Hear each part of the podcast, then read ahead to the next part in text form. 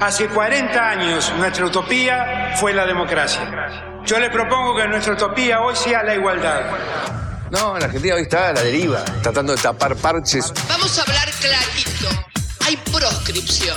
La grieta famosa, que es un invento de la política para generar odio y desde ahí conseguir más votos. Vas a meter preso a Videla a todos los responsables. Estamos trabajando en armar una estrategia para enfrentar la izquierda a nivel internacional. La izquierda tiene que pelearle y la peleamos todos los días. Si vos le tenés bronca, le tenés que pelear, pelear o que tenés bronca, pero lástima a nadie. La moneda ya está en el aire. Empieza cara o seca en FM Concepto.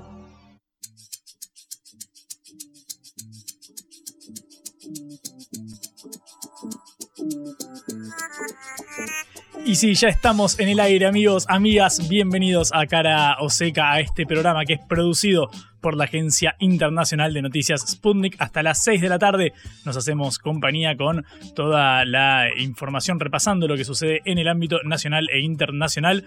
Mi nombre es eh, Juan Lehmann y hoy vamos a estar recorriendo todos los temas que surcan a esta agitada, convulsionada agenda informativa porque, claro, estamos en medio de la transición presidencial. Ahora, en algo más de dos semanas va a asumir el gobierno Javier Milei y, claro, está, hay mucho ruido en torno a quienes integrarán el equipo de La Libertad Avanza al frente del Estado. Bueno, hay nombres circulando en el gabinete. La noticia de los últimos minutos es que finalmente Emilio Ocampo, el hombre autor del proyecto de dolarización de la economía en el cual se referenciaba Javier Milei, eh, no sería designado presidente del Banco Central en un eventual gobierno del eh, libertario. Esto llega después de que, bueno, conociéramos algo que contábamos ayer, que cada vez sonaba con más fuerza el nombre de Luis Toto Caputo para eh, ir al Ministerio de Economía. Recordamos que Santiago Pose, quien será el jefe de gabinete de Miley,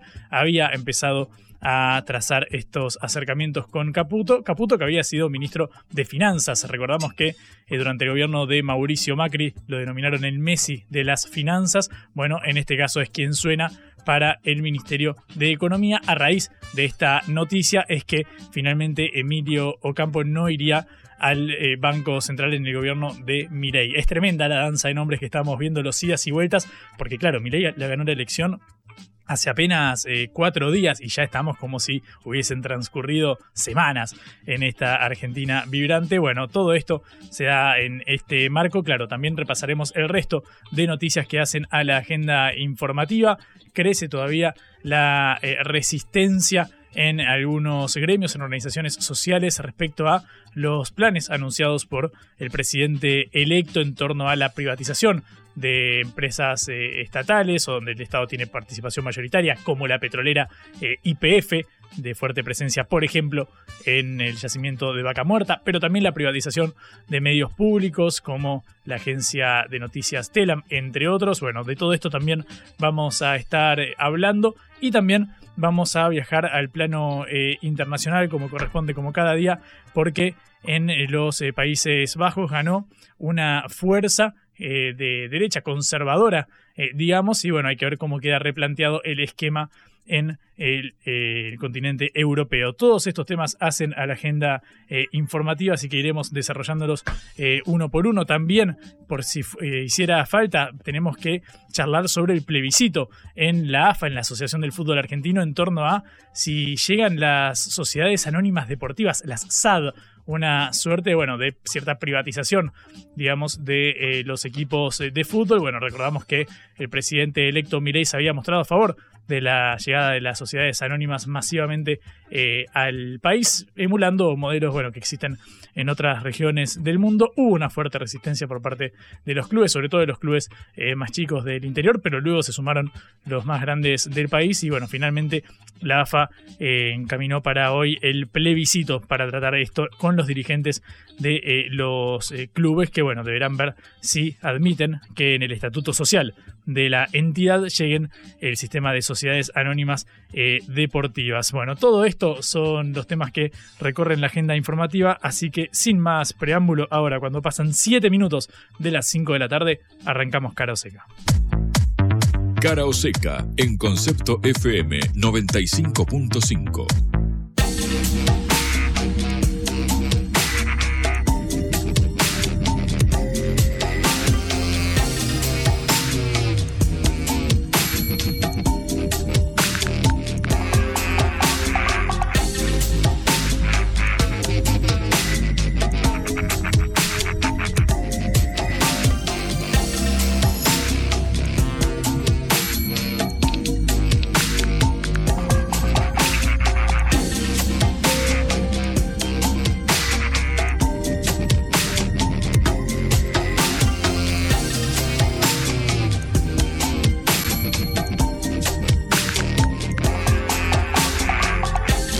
Seguimos en Cara Oseca. Una de las eh, noticias eh, del día es bueno, el posicionamiento diplomático que se abre ahora con la llegada de la libertad de avanza al gobierno. Sabemos que Javier Milei se había mostrado, sobre todo eh, durante la campaña, hace unos meses, bastante eh, distante de la posición de este gobierno saliente de Alberto Fernández, principalmente por su acercamiento hacia China. Recordamos que fue formalmente realizada la invitación para que el país integre los BRICS eh, desde el primero de enero del año que viene. Bueno, uno asume que Milei declinará dicha invitación que tanto había buscado eh, Alberto Fernández. Bueno, pero también se habló acerca de la relación del país con Brasil, con su principal socio comercial. Recordamos que entre Brasil y China explican aproximadamente el 35% del comercio exterior de la Argentina. Bueno, luego en el debate con Sergio Massa, eh, moderaría un tanto su discurso diciendo nosotros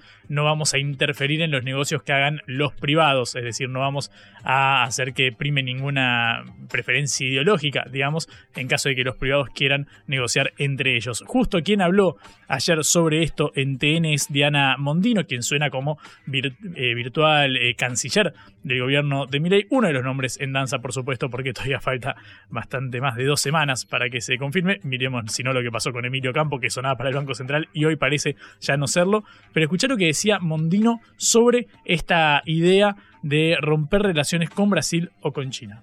Contale un poco más, ¿qué es lo que no tiene sentido? los disparates que se han estado diciendo en la prensa argentina durante meses, parte de esta campaña sucia de decir que íbamos a romper relaciones con Brasil o con China, o sea, cosas que no tienen pero la más mínima lógica y que lamentablemente, por más que puedas preguntar o yo pueda explicarlo, lamentablemente continuamente le ha llegado eso y sobre todo ha tenido bastante mella en las empresas argentinas que tenían preocupación. Y obviamente empresas tal vez de otros países también pudieran tener ese miedo. Pero es un disparate suponer que podría haber alguna dificultad. Bien, entonces no hay, no hay una ruptura o un enfriamiento no hay ruptura, de relaciones ni cambio, ni país-país. Nunca puede haberlo. Bueno, clarito lo que dice Diana Mondino, bastante diferente a lo que habíamos escuchado en un primer momento eh, de eh, pero claro, obviamente uno entiende que un presidente electo va a moderar su discurso, el teorema de Baglini, en su máxima eh, expresión. De hecho, eh, Milei luego habló a favor del Papa Francisco, respaldándolo como uno de los argentinos más importantes de la historia. por caso, bueno, en todo ese marco se inscriben estas declaraciones de Diana Mondino. Hubo otras declaraciones que a mí me llamaron la atención en el día de ayer. Si antes estábamos en TN, vamos ahora a La Nación Más, porque con Luis Novarecio habló Carlos Rodríguez, uno de los jefes del equipo de asesores económicos de eh, Javier eh, Milei, el exfuncionario durante la década de 1990, y se refirió al costo que habrá que afrontar, el costo en términos sociales, eh, del programa que impulse Milei. Veremos si culmina con una dolarización o no, porque ahora, bueno, Emilio Campo, el padre del plan de dolarización que seguía Milei, pareciera corrido de la escena, pero sin embargo, Carlos Rodríguez habló sobre el ajuste que se augura en un primer momento para intentar estabilizar la macroeconomía. Pero escucharon de su boca cómo se expresaba el jefe del equipo de asesores de Javier Milei. Hay que sufrir, no cabe duda. Hay que sufrir para que se aprenda que eh, las cosas cuestan. Hay que sufrir. ¿Qué más? La gente que no llega a fin de mes, que no, que, que tiene un buen laburo, un laburo estable. Hoy entras a laburar estable esa y sos pobre, gente, esa pobre gente son parte del sistema, sí. Y cuando hay una guerra, ¿quiénes son los que sufren? Los que los mandan a pelear. ¿Quiénes los mandan a pelear? Los de arriba, no te quepa la menor duda. ¿No es cierto? Y sí, hay que sufrir.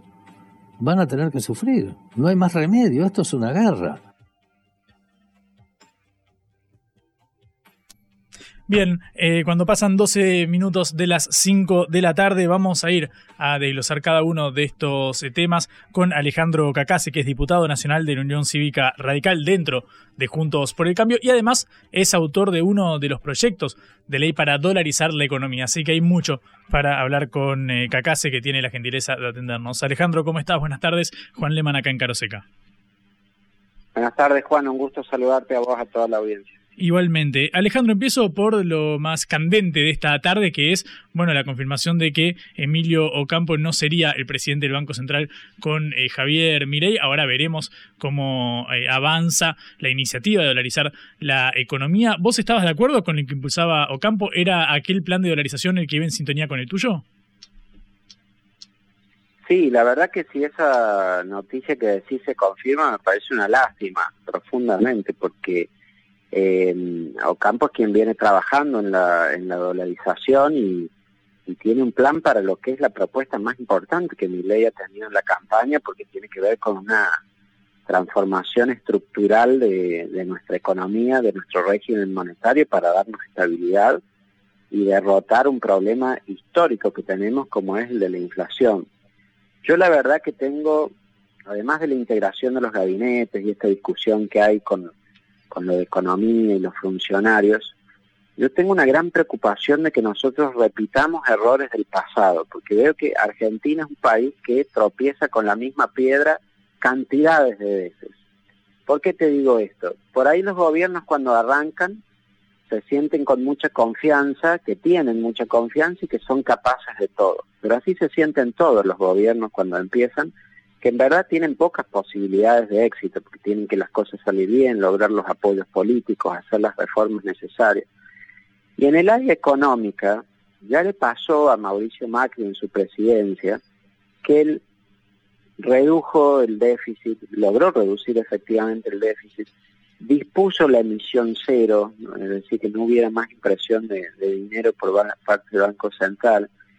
Pero ¿qué pasa? Cuando la confianza en el gobierno se agotó, la confianza en la moneda se fue y terminó con emisión cero y todo teniendo 53% de inflación y el dólar estalló.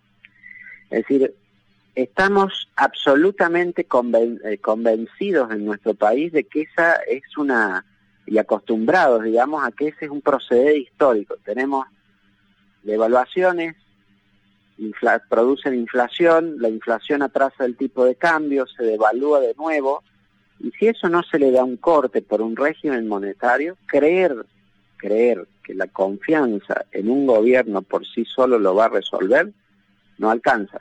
Porque la confianza en los gobiernos va y viene, mientras que la confianza de los argentinos en, el dólar es estable. Casi que es lo, te diría económicamente, casi no confían en el Banco Central, no confían en el ministro de Economía, no confían en el presidente, pero sí confían en el dólar. Casi que la única eh, confianza estable, perdurable que tiene la Argentina en materia económica es en el dólar. Entonces, retirar ese plan de la implementación, que es la eh, el tema número uno que mi ley habló en la campaña, me parece que sería un, sería un gran error. Porque es algo que decisivamente se necesita para poder estabilizar la economía argentina. Estamos hablando con Alejandro Cacase, diputado nacional de la Unión Cívica Radical dentro de Juntos por el Cambio. Hablaste, Alejandro, de esta idea de tropezar dos veces con la misma piedra.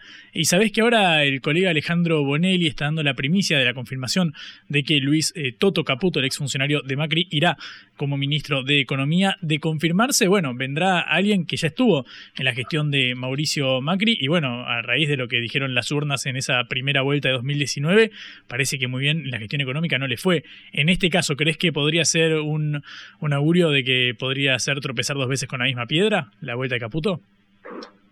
Sí, no, no dije dos veces, sino cantidad de veces, porque ojalá fuera solo dos veces. Bueno, puede ser, puede sumarse esta experiencia a otro tropezón con una piedra, el hecho de que vuela un exfuncionario. Hacemos, hacemos una vez y otra vez lo mismo.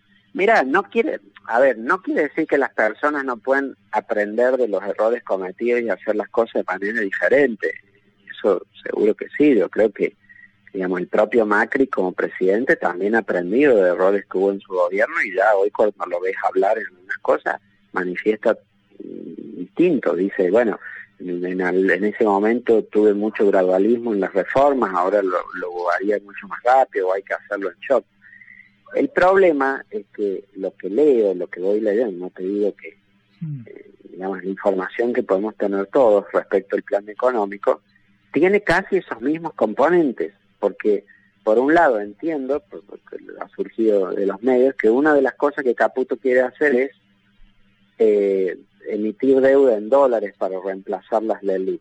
A nosotros nos ha traído varios dolores de cabeza la deuda en moneda extranjera, porque claro, primero cuando se genera confianza en los gobiernos, llueven los dólares. Pasó con Macri en 2016, 2017 pero después cuando se retira la confianza en el gobierno, ¿de dónde aparecen los dólares? Ahí es cuando hubo que acudir al FMI.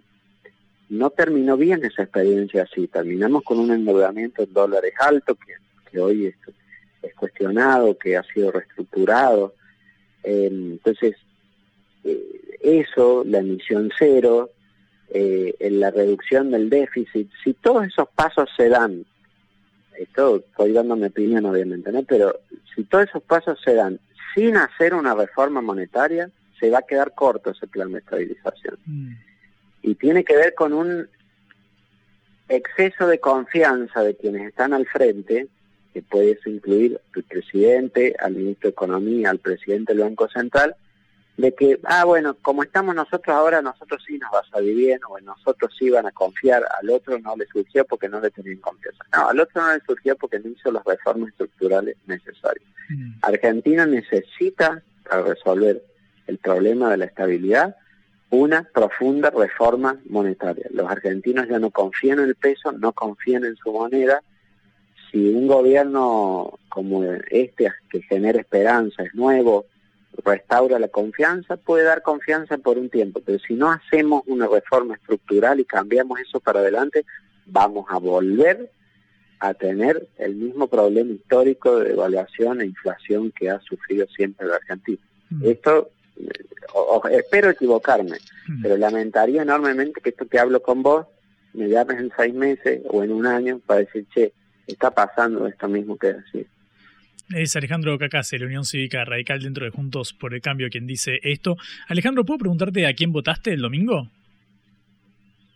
Lo voté a Milei. A Milei. Em, es decir, que no seguiste al menos esta, esta neutralidad o presidencia que dictó al menos la, la, Unión Cívica Radical, digo, bajo la conducción de Morales. Sí seguí la neutralidad porque lo que nuestro lo que nuestro partido dijo es no nos pronunciamos en favor ni de uno ni de otro candidato. Mm yo no lo hice, en ningún momento dije que votara por uno por otro hasta la elección misma, te lo estoy diciendo a vos ahora. Me parece que votaron todos los ciudadanos con libertad, entre ellos los nuestros. Lo dije todo el tiempo, votemos en positivo para ver con quién puede sacarnos adelante con los problemas que tiene el país. Eh, me parece que hay autoridades partidarias que erraron, como el caso de Morales, que eh, dijo unas cosas tan en contra de que iba a hacer todo lo que tuviera su alcance para ir contra mi ley, que ya está, eso sí quebró la neutralidad. El ir a la elección el domingo y poner el voto por uno de los dos que uno consideraba que mejor le podía ir, creo que eso no la, no la mm. quiebra. Y lo voté porque me parece que no podemos continuar con la decadencia económica a las que nos ha sometido el kirchnerismo eh, el profundo deterioro de la economía, el crecimiento de la pobreza, el crecimiento de la inflación, y veo el hartazgo que hay de todos los ciudadanos con eso, incluidos los radicales, que creo que en un 95% también lo votaron a mi ley. Mm. Desde el domingo creo que hay una sensación positiva de esperanza de terminar con esa decadencia y de lograr un cambio.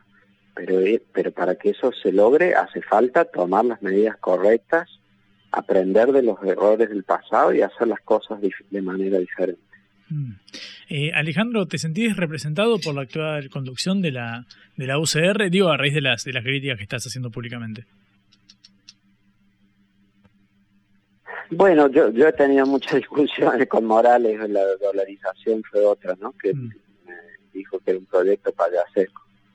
Eh, me siento representado porque el nuestro es un partido con mucha historia, con valores muy claros de progresismo, de igualdad de oportunidades, de libertad, de democracia, de transparencia. Y creo que no, digamos, porque, porque uno de los líderes partidarios diga una cosa, eso no afecta que uno sea radical, sea parte de la estructura y, y afortunadamente nuestras decisiones las tomamos colegiadamente por eh, por el Comité Nacional, la convención.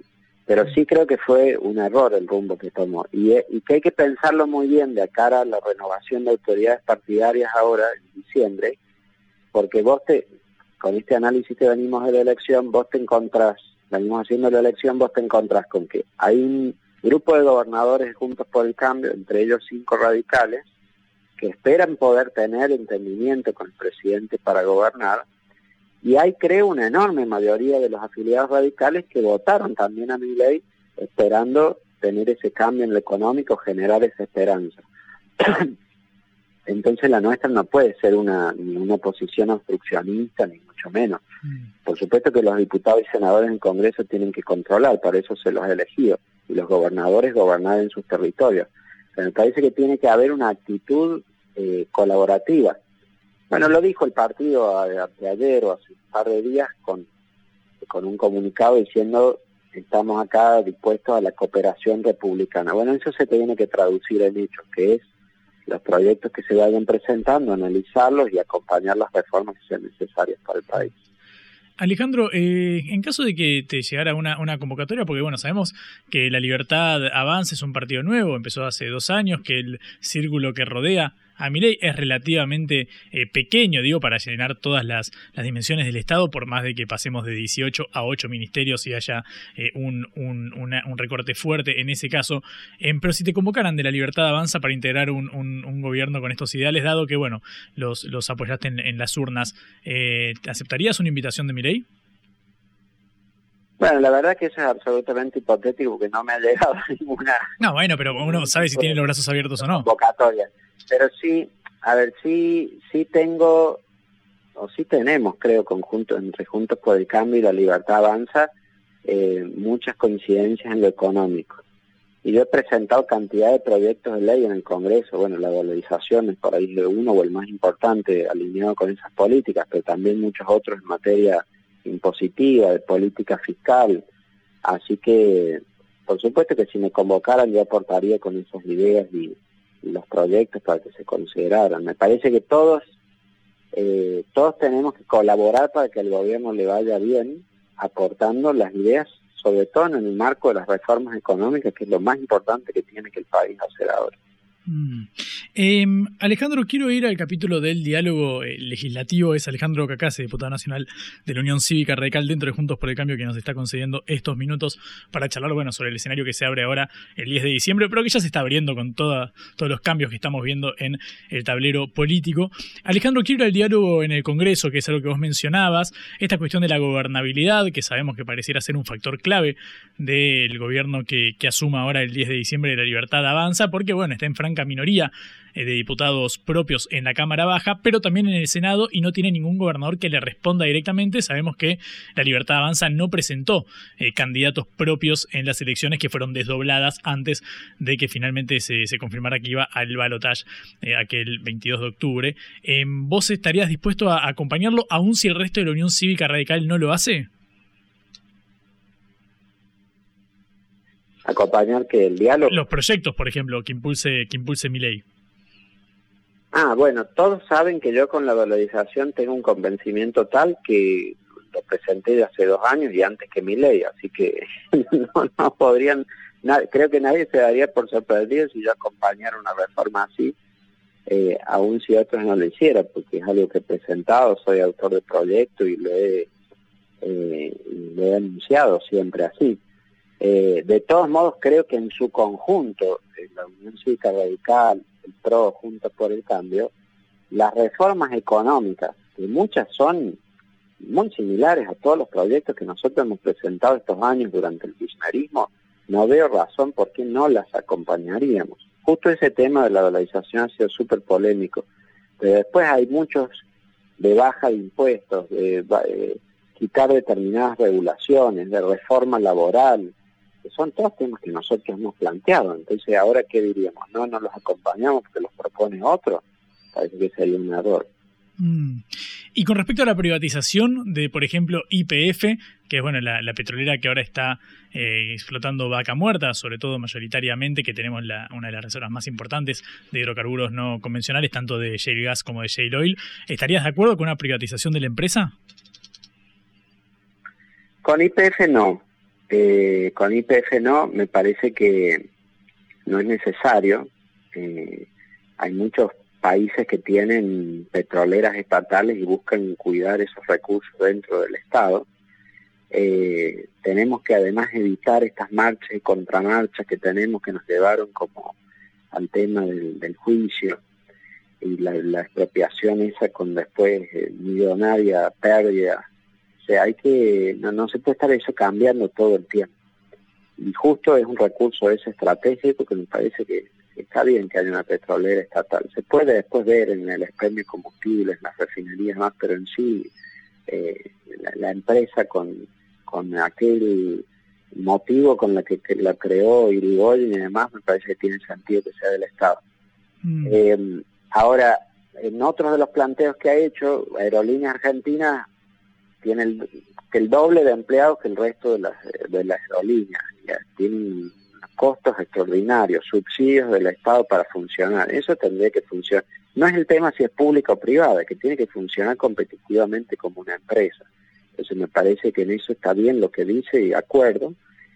Y en el tema de los medios públicos, eh, yo creo que si hay medios, yo creo que debe haber medios públicos, pero los medios públicos deben proveer un acceso equitativo de todas las fuerzas políticas. Eh, coincido con mi ley que los medios públicos como están no pueden funcionar. Es decir, esto de que vos eh, vas al canal estatal o a la radio estatal solo si sos del oficialismo o de la oposición no va o le hacen toda una mala cobertura, es una agencia de propaganda. Eso no puede ser. Mm. Entonces, para que funcionen así, que no estén directamente. O hay acceso equitativo y se regula bien, como tienen, no sé, la BBC en Inglaterra, la RAI en Italia, o si no, que ni haya, pero que sirvan como agencia de propaganda en el gobierno no puede pasar. Mm. Eh, es Alejandro Cacase de la Unión Cívica Radical, nos dijo acá en exclusiva, si no me equivoco, así que te agradezco la, primicia de que votaste a, a Milei, bueno, que tenés coincidencias al menos en el plano económico, no, lo cual... ningún lado, pero... ¿Cómo, perdón? Así que que no lo había dicho en Por eso, primicia absoluta que un diputado nacional de la UCR votó a mi ley, que tiene, bueno, coincidencias en lo ideológico, de hecho, bueno, es autor de unos proyectos de dolarización de la economía. Em, Alejandro, hablamos de IPF, hablamos de los medios públicos. Mauricio Macri, eh, el expresidente, dijo eh, que, bueno, se avecinaban unos seis meses muy difíciles. Eh, y obviamente quien ha vivido el gobierno del propio Macri recuerda aquella famosa frase, que vos tendrás presente, del segundo semestre, después de que asumiera, que dijo, bueno, se vienen seis meses complicados y en el segundo semestre aflorarían los resultados del ordenamiento macroeconómico. Pareciera ser que no fue tan así en, ese, en ese caso. ¿Vos creés que se puede superar las dificultades para que los resultados se, se exhiban dentro de los próximos seis meses? En estos temas es difícil marcar tiempos porque uno no controla eso y cuánto tienen efecto ciertas políticas fundamentalmente en lo monetario, por ahí tiene una demora de un año y medio, dos, en hacer efecto esas políticas, entonces es difícil decir en tal momento vamos a estar así o mejor.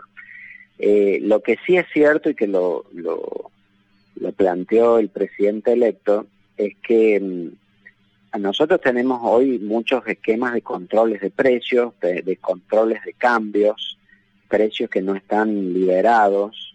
Entonces eso genera una inflación reprimida importante. Si vos vas mañana a una unificación cambiaria, es decir, eliminar los 14 tipos de cambio y llevar a un solo precio del dólar, que obviamente es mucho más alto que el precio actual del dólar oficial y más cercano a los dólares de cotización libre como el MEPS, SL, el Blue, eh, y simultáneamente quitas las eh, restricciones o controles de precios y quitas eh, o actualizás los precios regulados, como son los de las energías o el transporte, bueno, eso va a tener su impacto claro en la inflación. Y entonces, en eso el presidente electo, un buen diagnóstico, dijo, eh, la inflación antes de bajar va a ser más alta en virtud de estas circunstancias, y yo coincido con eso. Lo que ocurre, por supuesto, es que una cosa es decirlo y advertirlo, lo cual me parece bien que el presidente lo haga, y otra es transitarlo, ¿no? Y estar seis meses en esa situación. Creo yo, por mi formación y mi ideología política, que se puede hacer todo eso, pero tiene que ser acompañado de una muy un muy importante sistema de protección social. Porque no es lo mismo como una transición así de corrección de precios y con lo duro que puede resultar, no es lo mismo transitarlo para quien tiene ahorros en dólares, ingresos en dólares, ingresos altos o propiedades, lo que sea, que para la persona que tiene salario mínimo o no le alcanza para la canasta básica eh, o cobra en pesos que se le licúan y demás. Entonces me parece que esas, esos esquemas de transición se pueden hacer, son necesarios hacerlo para eh, sincerar las variables de la economía, pero tienen que ser acompañadas de medidas importantes de protección social que efectivamente protejan a los ciudadanos de los efectos eh, perniciosos de esas transiciones o esas políticas. Alejandro, muchísimas gracias por todo este rato que te has tomado para charlar con nosotros. Eh, te mando un, gran abrazo. Gracias a ustedes, hasta luego. Alejandro Cacase, diputado de la Unión Cívica Radical dentro de Juntos por el Cambio, nos tiró la premisa de que la eh, primicia, perdón, de que eh, un radical votó a Milei en el balotaje, lo dijo abiertamente en esta entrevista, que tiene muchas coincidencias con la libertad avanza y que de ser convocado por ley para el gobierno aportaría sus ideas. Son textuales de la nota de recién con un referente de la Unión Cívica eh, Radical. Bueno, obviamente tiene sus diferencias con la conducción del partido, de hecho lo dijo él abiertamente recién, así que esta tarde de definiciones la seguís acá en Caro Seca. En la vida hay que elegir. Cara o seca.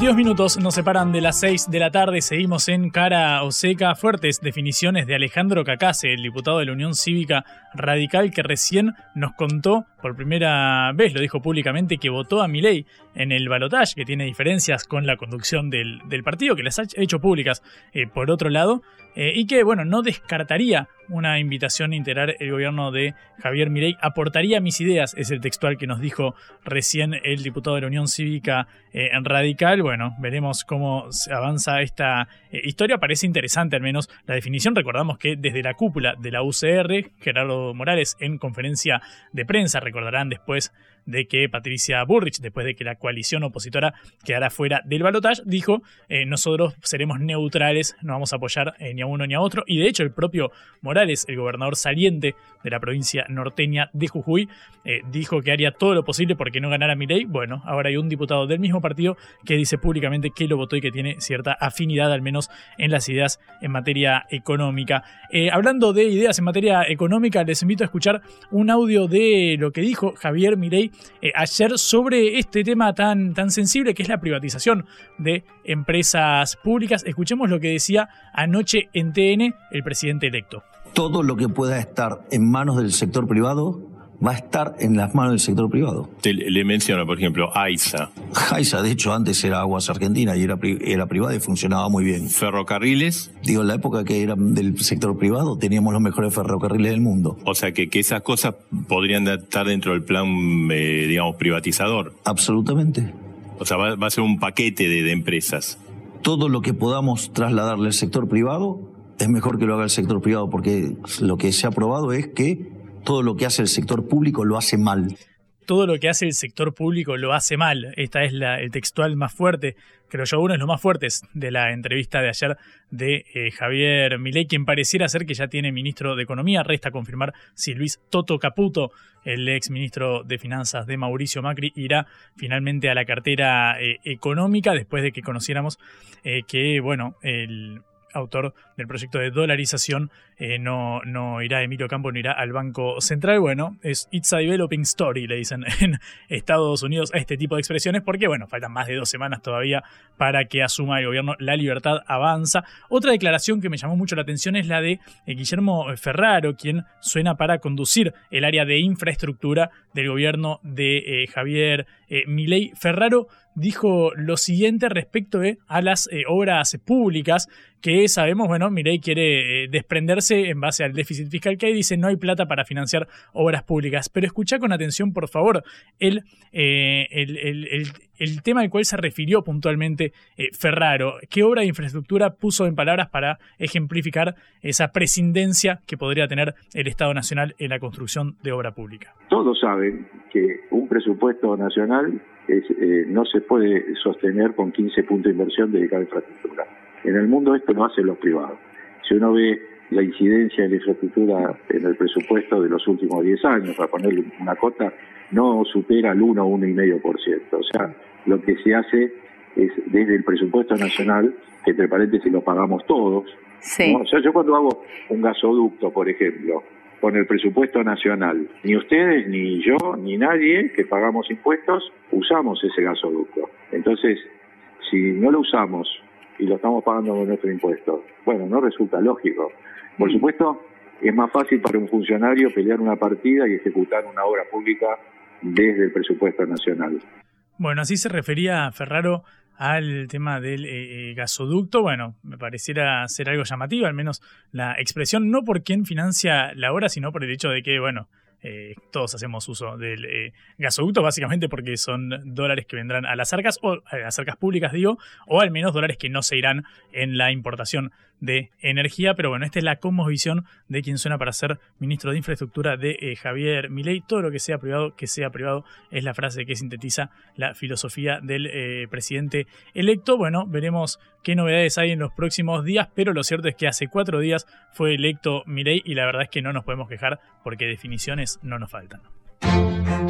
Esto es Cara o Seca, el programa de reflexión y análisis de Sputnik por concepto FM.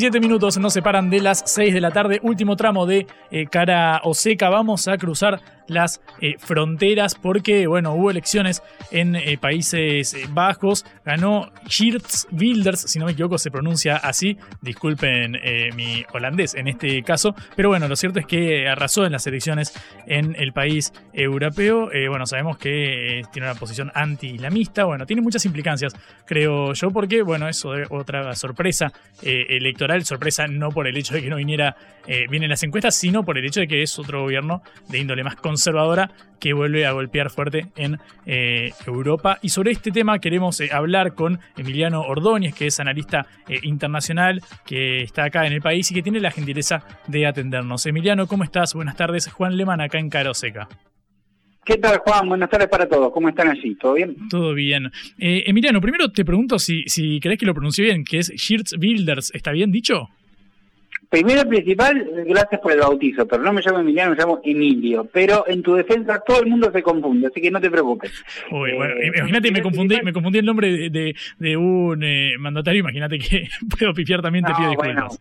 está bien, está bien, está bien, pero el mandatario, el mandatario, ni el mandatario se sentiría ofendido, ni yo tampoco. En segundo lugar, no, por favor. En segundo lugar, eh, sí, Gert, Wilders, me parece que cada uno lo pronuncia a gusto, pero pero sí, ha ganado Gerd Wilders en, una, en elecciones anticipadas, luego de la salida intempestiva del anterior primer ministro, Mark Rutte, y gana por una diferencia bastante interesante y sobre todo sorpresiva. Las encuestas estaban dando en realidad que probablemente iba a repetir el, el, el, partido, el, hasta ahora oficialismo, el Partido Popular por la Libertad y la Democracia del anterior primer ministro Rute, ahora conducido por Dilan, Dilan Segerius, de, origen turco, eh, y lo que viene ahora para, para Holanda efectivamente es, un, es primero principal un show porque Gerd Wilders no es una figura nueva, ni es una figura antisistema dentro del universo político holandés,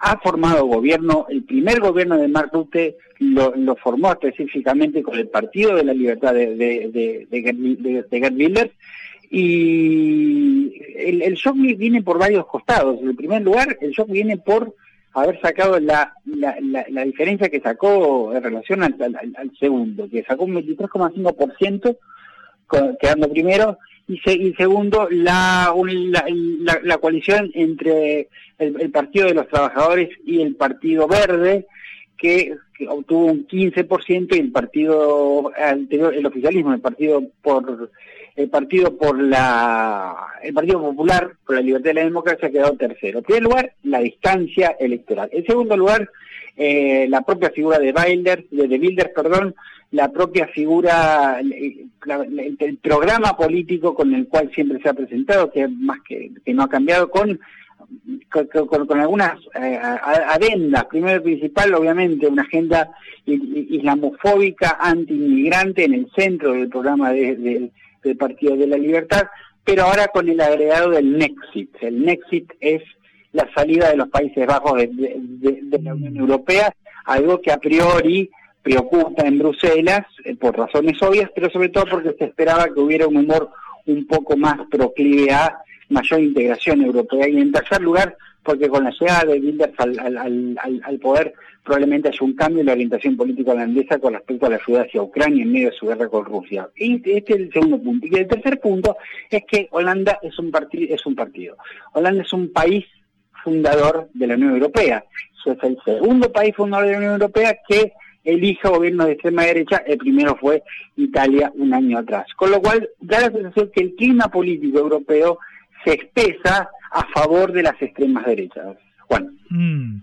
Eh, es eh, Emilio Ordóñez, analista internacional, que nos da este completo eh, panorama y a quien presento correctamente, porque no es fácil, la verdad. No pasa nada, no pasa nada. Em, lo hubiera dejado, pero, pero lo hubiera dejado, pero pero pero aproveche el pie. No, hay problema. muy bien, muy bien. El rigor periodístico que caracteriza este programa. Emilio, eh, yendo en serio, me interesa ir al capítulo de cómo impacta esto en, el continente europeo. Lo mencionaste al pasar, pero me gustaría escucharte más. ¿Cómo queda eh, posicionada la, Unión Europea tras este, este triunfo tan contundente en los Países Bajos?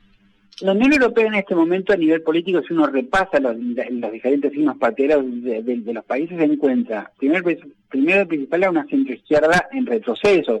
Solo cinco gobiernos tienen, cinco países tienen gobiernos de centroizquierda. España, Portugal hasta hace poquito, hay elecciones en 10 de marzo y la extrema derecha puede ser protagonista acá también, atención. En Malta, Rumania y en este momento se me escapa otro país. Pero son cinco países en, que, en los cuales hay eh, Rumania y eh, hay cinco países que eh, tienen gobierno de centro izquierda. El resto es un universo entre la centro derecha y la derecha. Ahora, ¿qué pasa? Que eh, en estos últimos años la centro derecha, más allá del ejemplo de Reencuentro Nacional de Marine Le Pen, más allá de lo que está ocurriendo hoy con Fratelli d'Italia, allí con, con Giorgia Meloni, empiezan a, aparecer partidos que eh, rápidamente se han, han pasado de la periferia política al centro del dispositivo político en un proceso de legitimación, que es una de las etapas que, en, la cual se, en la cual se reconocen el, el, tránsito de los partidos de extrema derecha desde la marginalidad y la antipolítica hacia su adaptación y, adopción en el sistema político, han aparecido partidos competitivos o que son indispensables para mantener cierta estabilidad a, nivel parlamentario. El ejemplo de el ejemplo de Bilders es uno, pero yo podría poner el crecimiento como ejemplo, más allá de los que ya están en el gobierno, ¿no? De Alternativa para Alemania, que está hoy segundo en las segundo en, en, las, en las encuestas los demócratas suecos, los verdaderos finlandeses que, han que, forman la, que forman la alianza de gobierno con la con la derecha con la centro derecha. O sea, comienza a aparecer en Europa un clima en el cual no solo los partidos de extrema derecha están legitimados, sino que forman opciones de poder y forman y son parte de alianzas sin el cual sin el cual los gobiernos no se sustentan. El caso de España también es un caso interesante porque si bien Santiago Abascal, el líder de Vox, forma parte de esta especie de,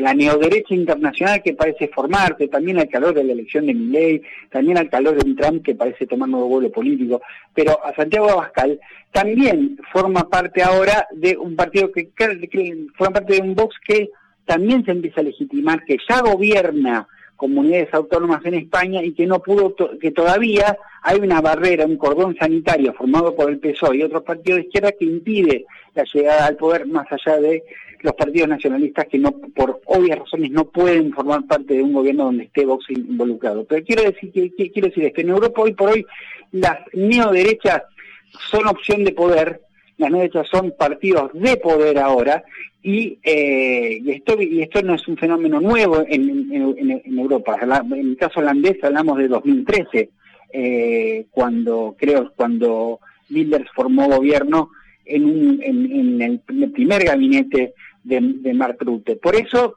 creo que la preocupación justamente para Bruselas es, primero, las, las calidades democráticas si se mantendrán. Segundo, si la Unión Europea tal como la conocemos se mantendrá. Y tercero, ¿cuál es el sesgo de su política exterior, habida cuenta que este tipo de gobiernos, estos, estos, partidos, eh, generalmente suelen ser, eh, suelen ir eh, contra las corrientes tradicionales o las corrientes preponderantes en, en, Bruselas. La cuestión de la guerra de Ucrania es un tema importantísimo y la relación con Rusia es otro tema concomitante. Y en una Unión Europea que requiere una unidad para tomar decisiones, este, estos gobiernos suelen, suelen resignificar eh, obstáculos a la hora de, de, llegar a esos consensos. Por esto en Europa se ve con mucha preocupación eh, ascensos como el de, el, de Wilders al centro de, a la victoria en, la política holandesa. Mm. Emilio, muchísimas gracias por este ratito. Fuiste muy, muy amable y muy gentil en este tiempo, así que te agradezco y te mando un abrazo. Abrazo grande para vos. Cuando nos vemos la próxima. Hasta la próxima. Emilio Ordóñez, analista internacional acá en Caro Seca. Reflexión y análisis de las noticias que conmueven a la Argentina y al mundo.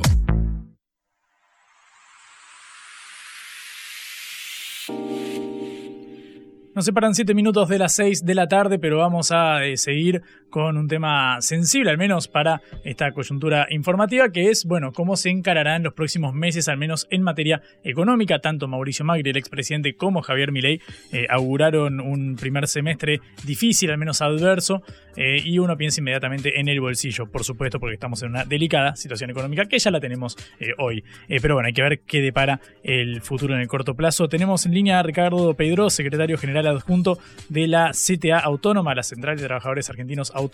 Eh, Ricardo, buenas tardes. Juan Leman acá en Caroseca. ¿Qué tal? ¿Cómo les va? Buenas tardes. Buenas tardes. Quería eh, preguntarte cómo te, tomaste estas declaraciones de Milei de que se vienen seis meses difíciles. Eh, quiero preguntarte si ustedes de la CTA Autónoma tienen pensado alguna, alguna medida para estas semanas, si van a esperar a que desarrolle su programa económico, ¿cómo lo están viendo? No, nosotros, mira, estamos terminando ahora una reunión de la mesa de la mesa ejecutiva. La semana que viene tenemos una mesa nacional. Por supuesto, eh, en estado de alerta y movilización, eh, nosotros venimos eh, planteando sobre las declaraciones y sobre las medidas del gobierno que, por supuesto, no nos pasan, no solamente no nos pasan la percibida, sino que nosotros vamos a, a ver una respuesta como hubo en todo momento que los gobiernos eh, eh, avanzaban con el ajuste. Así que en ese, en ese sentido nosotros tenemos la suficiente organización con la mayor unidad posible que otras organizaciones para resistir lo que en algunos momentos son trabajadas, ¿no? Porque lo que ha anunciado que no sabe si va a pagar eh, el aguinaldo, lo que ha anunciado con respecto a los sueldos, y todas estas cuestiones eh, que evidentemente ya vimos esta película quizá grabada por lo que dice por lo que dice mi eh, los ajustes no son no son sobre la casta económica concentrada eh, que son los que lo, lo sostienen sino nuevamente sobre el pueblo y la clase trabajadora así que nuestra CTA que ha eh, resistido en las diferentes etapas inclusive hemos planteado claramente eh, en este gobierno nosotros hemos, más allá de, de las cuestiones que hemos, le hemos planteado cuando fue lo del Fondo Monetario Internacional, que no que había convalidado, nos movilizamos. Así que eh, nosotros creemos que no puede eh, no puede llevarse adelante la medida que está eh, eh, diciendo mi ley y en ese sentido estamos organizados declarando la alerta de movilización, pues vamos, indudablemente vamos a salir a responder. Mm. Eh, Ricardo, la, última breve porque tenemos que, despedirnos, pero quiero eh, preguntarte si crees que puede tensarse la, situación en las, en, las calles. ¿Cómo estás viendo ese, escenario? La situación social, me refiero, porque bueno, estás diciendo esto y todavía faltan dos semanas para que asuma, para que asuma ley. ¿Cómo crees que podría ser la, reacción una vez que ya estuviera en el, en el gobierno? Eh, bueno, la reacción nuestra, por supuesto, vamos a nosotros creemos que tiene que haber la, mayor unidad posible de los sectores populares frente a esta amenaza, que hoy es una amenaza y se puede, se puede transformar en política concreta.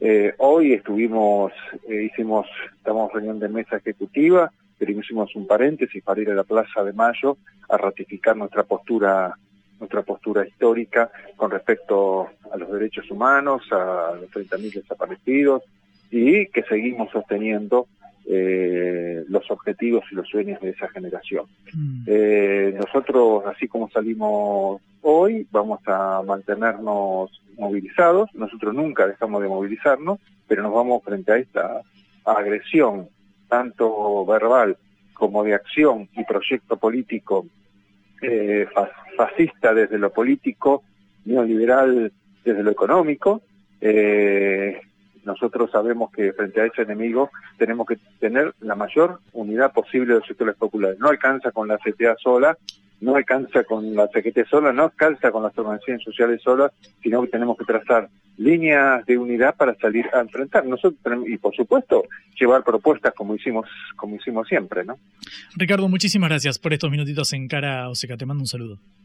No, al contrario, muchas gracias. Ricardo Pedro, secretario general el secretario junto perdón, de la CTA Autónoma acá en Cara Oseca que se despide. Nos quedan tres minutitos apenas hasta las seis de la tarde. Abrimos el programa con la noticia eh, del día que es que eh, Emilio Ocampo, eh, quien sonaba para el Banco Central, finalmente no iría a esa cartera a la luz de bueno, el acercamiento con Luis Toto Caputo, el ex ministro de Finanzas de Mauricio Macri, que sería convocado por Milei para el Ministerio de Economía. Ahora empieza a sonar la idea de que Carolina Píparo, la ex candidata a gobernadora de la provincia de Buenos Aires, que sonaba para la ANSES, para la seguridad social, finalmente no sería la titular de la cartera. Obviamente faltan más de dos semanas, hay tiempo para definirlo, pero bueno, son muchas eh, noticias eh, relativas a, la política. Estamos en medio de la transición y esto era esperable. También otra noticia importante es que el Papa Francisco va a recibir a Alberto Fernández la semana que viene en el Vaticano. Esto lo confirmó eh, la portavoz Gabriela Cerruti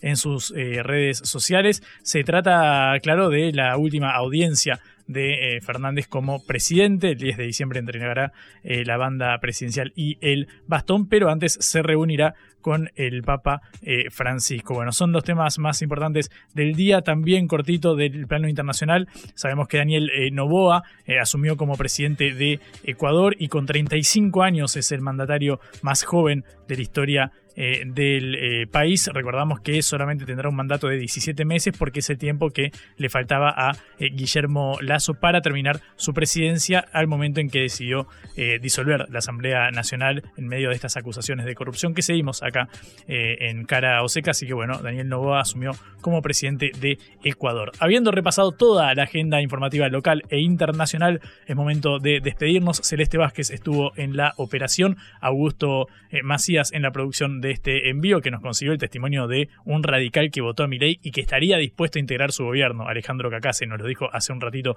nada más. Veremos qué repercusiones hay de esta noticia en exclusiva. Y mi nombre es Juan Leman, como siempre, nos eh, lidera Patricia Lee. Recuerden que nos pueden escuchar en sputniknews.lat. Le mando eh, un abrazo y nos encontramos mañana, viernes, para el último día de la semana. Acompañarnos juntos. Vamos a hablar clarito. La guerra contra las drogas ha fracasado. Se ha producido un genocidio en mi continente.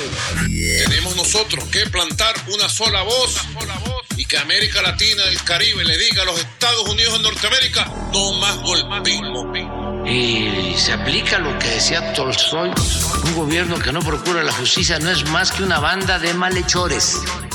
Qué cosa rara que diga gracias a la vida a pesar del dolor, porque mi hija dio la vida sabiendo que había que cambiar. La vi ahí que, que brillaba, que sobresaltaba en, ese estadio hermoso y no lo pensé y, y la fui a besar. La vida está llena de tropezones y de fracasos, pero es hermosa. Cara o seca